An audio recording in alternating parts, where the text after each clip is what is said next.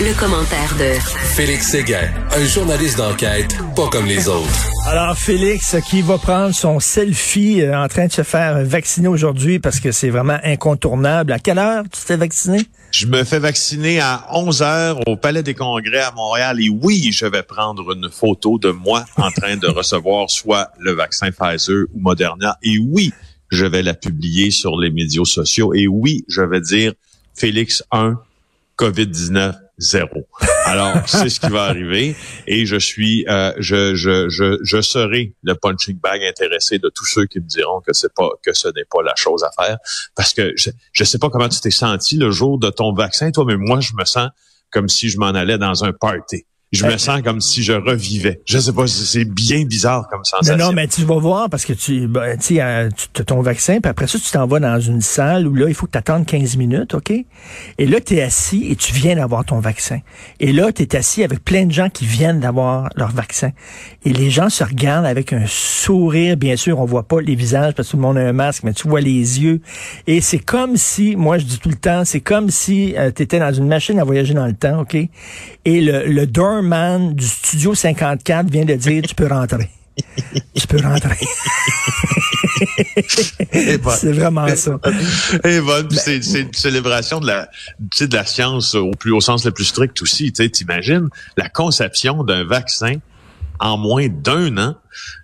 T'imagines l'avancée scientifique énorme dont on va bénéficier, dont on a bénéficié en 2020-2021, puis ce qu'on s'en va faire aujourd'hui, se faire vacciner. Pour moi, je trouve ça fascinant. Dis-moi, dis-moi, tu es, toujours franc avec nous. Toi, tu es un gars mm. transparent. Euh, mettons, si on disait, tu l'AstraZeneca.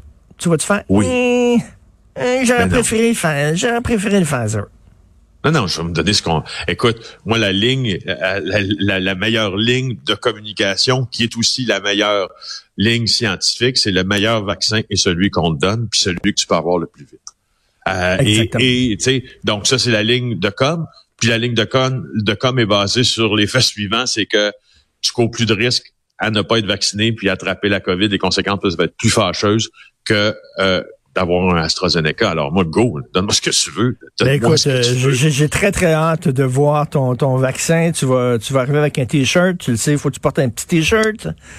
Euh, oui, oui, c'est fait. Oui, oui, t'inquiète pas là. Puis ça va du côté du, ça va du côté du bras non tatoué en plus. Tu vois.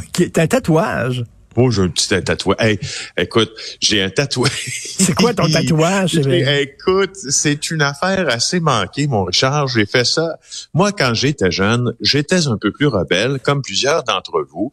Et là, j'ai décidé qu'à 15 ans, je partais de mon Abitibi-Témiscamingue natal sur le pouce pour aller dans l'Ouest canadien. Euh, et là, euh, euh, on est parti, on a fait ça. Puis dans l'Ouest, je me suis fait tatouer, comprends-tu? Ce qui euh, devrait être ma pierre de naissance au cœur d'un genre de tribal assez manqué, merci, et assez gros. Et ça ressemble plus à un œuf de dinosaure.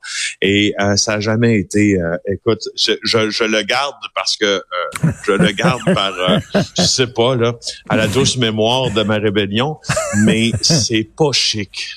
c'est pas chic. Tu fais ça, tu fait faire ça sobre ou tu fait ça comme un marin, c'est-à-dire une, soirée de brosse? Ouais, c'est ça. Non, non, c'était en je pense, je me rappelle, c'est en plein midi dans une petite ville qui s'appelait Oliver en euh, Colombie, euh, en Colombie-Britannique. Et puis, euh, j'ai récidivé en plus après avec un tatouage que j'aime beaucoup, qui est très marin. C'est la, c'est la rose et le glaive. écoute, je m'en vais chez le tatoueur, puis j'arrive là, puis je dis, moi, je veux la rose et le glaive. Il dit, ouais, c'est quoi ça, le glaive? C'est une épée, six bol. et, et là, pour montrer, tu sais, c'était quoi, ça, ça, prend souvent un calque hein, quand tu vas te faire tatouer, puis le, tatoueur va calquer sur son euh, le, dessin en fait que tu as apporté. Puis là, il disait ben oui, mais moi j'en ai pas d'exemple de ça. J'attends un peu. Je retourne chez nous, je reviens avec l'album d'Astérix, La Rose et le Glaive. C'est ça que je veux. Il m'a tatoué la rose et le glaive, mais c'est la copie conforme d'Astérix. Heureusement, c'était pas Guns N' Roses. Écoute, Félix, si j'avais un chalet, je suis pas sûr que je louerais mon chalet sur Airbnb. J'aurais tellement peur que des sauvages le saccagent comme c'est arrivé. Là. Oui, des jeunes âgés de 19 à 24 ans qui ont loué la semaine dernière un chalet à euh, M. Bougadis Mont-Tremblant. Lui, il loue avec des règles très strictes, des règles sanitaires très strictes normalement. Il loue à des familles et à des gens qui obéissent à ces règles sanitaires-là. Alors là, il semble euh, qu'on lui a menti parce que normalement, il loue à des groupes de moins de six personnes. Et là, aux surprises, les personnes, jeunes gens dans la région de Montréal de 19 à 24 ans, étaient une dizaine pour faire le party à son chalet du Mont-Tremblant. Et ils ont fait le party si fort que euh, les policiers se sont euh, présentés dans cette ville euh, des Laurentides et puis ils ont tenté d'en savoir un peu plus sur ce qui se déroulait à l'intérieur des, des murs, c'est-à-dire un rassemblement probablement illégal. Et là, ce que nos jeunes gens ont fait pour se cacher de la police, ils sont tentés de pénétrer dans le grenier du, du chalet en question, en défonçant le plafond pour se cacher. Euh, écoute, les vidéos qui sont euh, qui sont en cause là dans l'article de Francis Pilon dans le journal de Montréal aujourd'hui, allez les voir sur notre site web. C'est franchement, c'est pas chic. évidemment, en plus de, réseaux sociaux obligent, en plus d'avoir fait pour plus de 10 000 dollars de dommages selon le propriétaire.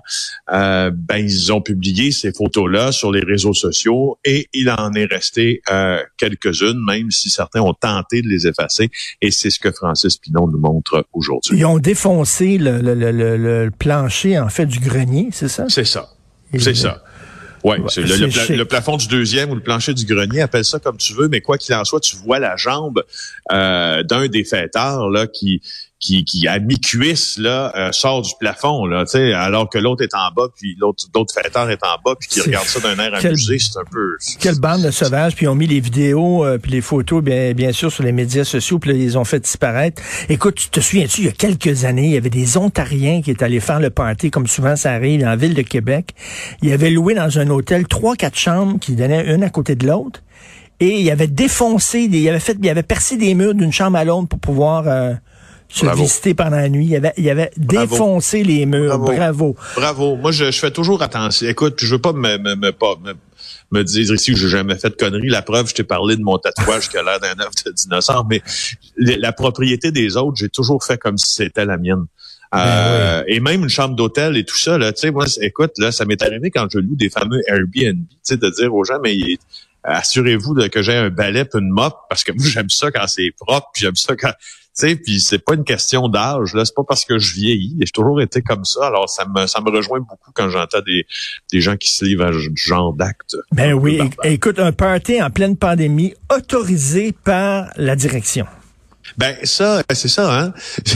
Difficile à comprendre que euh, à l'établissement Gateway de Mississauga, de Poste Canada, qui est situé en Ontario, il y a eu une fête pour signer le départ à la retraite d'un employé, une fête autorisée par la direction, un rassemblement illégal, selon ce que Global News a rapporté, euh, et qui a eu lieu pendant les heures de travail. Des photos de cet événement, oui, c'est des photos de l'événement euh, qui ont été publiées. On les voit sans aucune distanciation sociale, les employés. Euh, ça a duré près d'une heure, 50 minutes pour être plus précis. Euh, il y a entre autres trois femmes qui ont participé à cette fête-là qui ont testé positives à la COVID-19 ensuite. Il y en a deux des trois qui sont pas encore revenus au travail. Alors, je je sais pas comment qualifier ça, mon cher Richard, mais... Quelle erreur de jugement incroyable. C'est ça. Alors, voilà. Alors, c'était adoubé par la direction. Et bien sûr, on se pose la question sur les euh, caméras corporelles pour euh, les policiers. Est-ce que ça va les aider, oui ou non? Écoute, débat sur euh, débat sur la vérité ici, il y en a parfois, c'est pour qui la vérité choque, hein, mais c'est quand une caméra corporelle, c'est un grand avantage, c'est que ce que tu as devant toi, c'est ce que tu as devant toi, puis quand une cause se ramasse au tribunal, ben c'est ce que tu as encore devant toi qui va devenir une preuve. Alors, selon Valérie euh, Gontier, qui publie cet article dans le Journal de Montréal aujourd'hui, l'utilisation des caméras par les policiers pourrait diminuer de 20% le temps de traitement d'un dossier devant les tribunaux. Mmh. Alors, au Québec, 20% en diminution de délai c'est pas une mince affaire parce que le processus judiciaire est long ici. Euh, alors, euh, ce que ce que euh, Brigitte Poirier, criminologue de l'Université de Montréal, qui est chercheuse, explique à Valérie Gontier, c'est que en moyenne, quand il y a une intervention policière qui est filmée, le processus judiciaire réduit en moyenne, je viens de le dire, de 60 jours. C'est pas, c'est une économie. Valérie écrit que c'est une économie de temps significative, sachant que le système de justice est surchargé. Je ne peux euh, je ne peux que convenir que cette affirmation-là est juste. Euh, l'accès à la justice, on en parle beaucoup moins toi dans nos chroniques de l'accès à la justice. Ben, euh, l'accès à la justice est parfois rendu difficile en raison des délais de la justice aussi. Puis si on abaisse les délais, ben on améliore l'accès. Voilà. Écoute, en 30 secondes, Nathalie Normando, mairesse de Québec. Penses-tu que les gens sont prêts hein? à passer l'éponge, mettons? Oui, je pense que oui. je pense que, oui? les gens sont prêts. Oui, toi? Ben, écoute, elle a pas, elle a pas été condamnée, hein. Veut dire euh, vraiment là, euh, elle, elle aurait aimé ça, par exemple, se présenter devant un tribunal pour euh, vraiment laver sa réputation complètement. Ben, elle a pas été condamnée. Je sais qu'elle est assez aimée quand même pour les gens de Québec. Donc, on verra. La rumeur circule. On verra. Bon, ben, ben écoutez, à voir, à voir. À voir, à voir. Merci beaucoup, Félix. Puis encore à 11 heures, là, je vais aller sur ta page Facebook et j'ai très hâte de te voir avec l'aiguille au bras. Salut.